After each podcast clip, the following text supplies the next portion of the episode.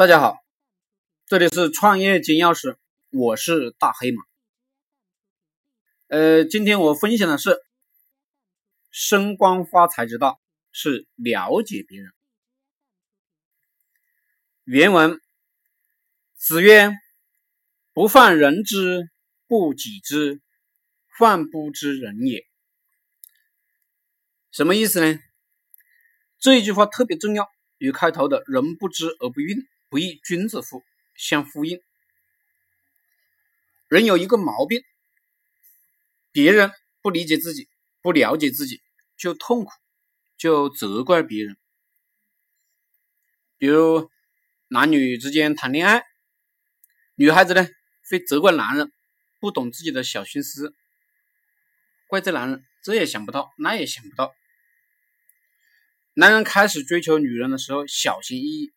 想尽办法争取做到了解这个女人，而一旦追到手之后啊，就懒得继续了解这个女人，会认为这个女人无理取闹，不好交流。为什么就不能为自己着想一下呢？人家的女友都为自己男人着想，帮助自己做事业，自己的女友为什么就这么不懂事？当我们做生意的时候也是如此，我们总是痛恨客户。不理解我们做了什么生意，卖的什么产品，卖的什么服务，价格、价值怎么样？是不是值这个钱？明明很简单的事情，为什么客户就不明白呢？还要解释，已经解释一万次了，已经讲了一万次了，客户呢就是不明白，甚至心里会骂娘。当我们在一个公司的打工的时候，我们总是觉得自己做了很多工作，但是领导、老板就是不理解我们，不了解我们。做了这么多贡献，我们多么渴望领导了解我们，这样我们就能升官发财。不然我们只能怀才不遇了。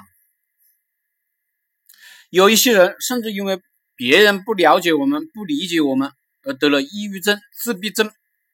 沉默寡言了，凄凄然，觉得自己好惨。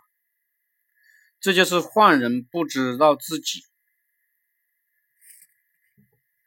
孔夫子的意思，你别这样，你应该如何呢？要忧患自己，不知道别人。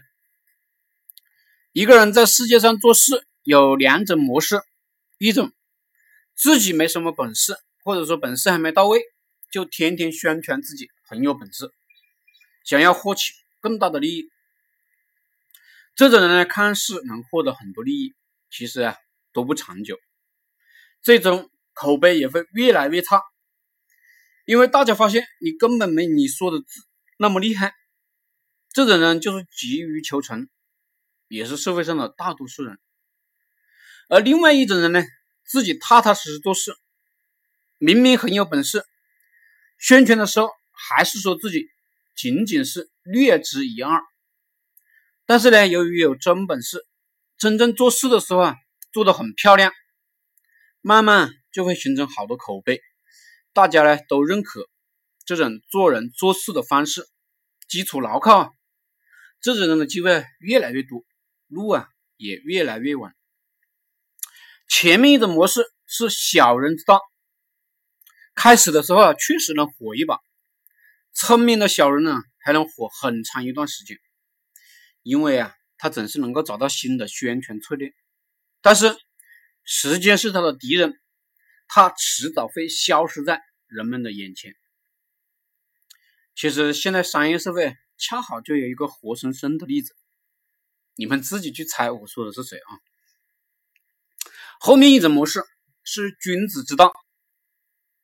君子总是习惯性把事情做实了，不急于成名。但是呢，成名过后啊，谁也撼动不了他的江湖地位。金庸小说里面那个《射雕英雄传》，郭靖就是这样一个人。华为也是这样一个公司，所有成功的人都应该是这样一种模式。君子在乎的是自己的实际能力，小人在乎的是自己的名声。同样，小人也喜欢去污蔑那些有实际能力的人。然而，规律还是会起作用。很多年过后啊，小人消失了，而那些有实际能力的人，名声也会越来越响。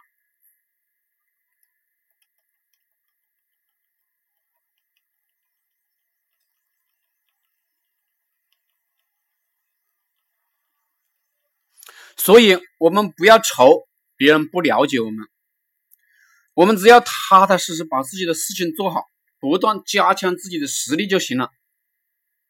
后面一句话讲：“饭不知人也。”我们要去多了解别人，了解你的客户，看看客户到底需要什么，我们就释放什么。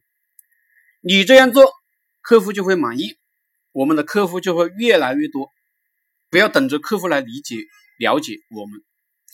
了解我们的女友，否则啊，我们的女友可能跟别人跑了。因为别人一开始会付出很多心思去了解我们的女友，了解我们的朋友。如果是我们的朋友，那些是那些品行恶劣的朋友啊，我们就赶快断绝交往，也就是不要交往损友。你了解你的朋友，你当然不知道哪些是损友，哪些是益友。如果我们的朋友是些有能力、有本事、品格好的人，我们就赶快学习，了解我们的老板，看我们老板需要什么，满足我们老板的需求，老板就会让我们升官发财。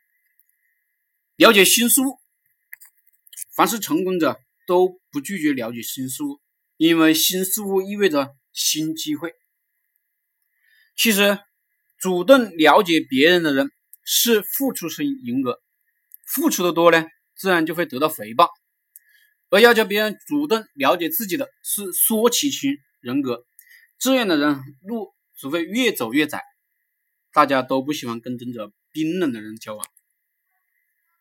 我教了一些学员，有的学员认为老师应该主动把方方面面都给他们做好，总是对老师不满意，这样的学员。也是最没有前途的那一部分人，而有前途的学员是怎么样的呢？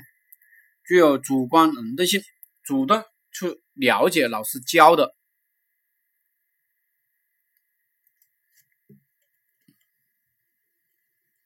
自己主动查找资料，对老师教的会举一反三。其实学习本来就是个主动要求自己的过程，而不是被动要求别人给自己灌输的过程。凡是习惯性评评价别人不行的人，本质是自己不行。高手眼中只有行的人，所以呢，他自己也越来越行。好了，谢谢大家。